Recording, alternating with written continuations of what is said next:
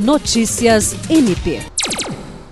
O Colégio de Procuradores de Justiça do Ministério Público do Acre aprovou, por unanimidade, durante a primeira sessão plenária por videoconferência de 2022, o nome do Procurador de Justiça Flávio Augusto Siqueira de Oliveira para o cargo de Subcorregedor-Geral no biênio 2022-2024. Flávio Augusto Siqueira havia sido indicado pelo Corregedor-Geral Álvaro Luiz Pereira e foi empossado no cargo pelo Procurador-Geral de Justiça e presidente do Colégio de Procuradores, Danilo Lovisaro do Nascimento, logo após obter aprovação de seus pares. O procurador-geral declarou que Flávio Augusto já foi corregedor-geral e conhece bem as funções que irá desempenhar, e tem certeza de que dará andamento a todos os procedimentos instaurados na corregedoria com muita serenidade, neutralidade e absoluto respeito às normas legais. Jean Oliveira, para a Agência de Notícias do Ministério Público do Estado do Acre.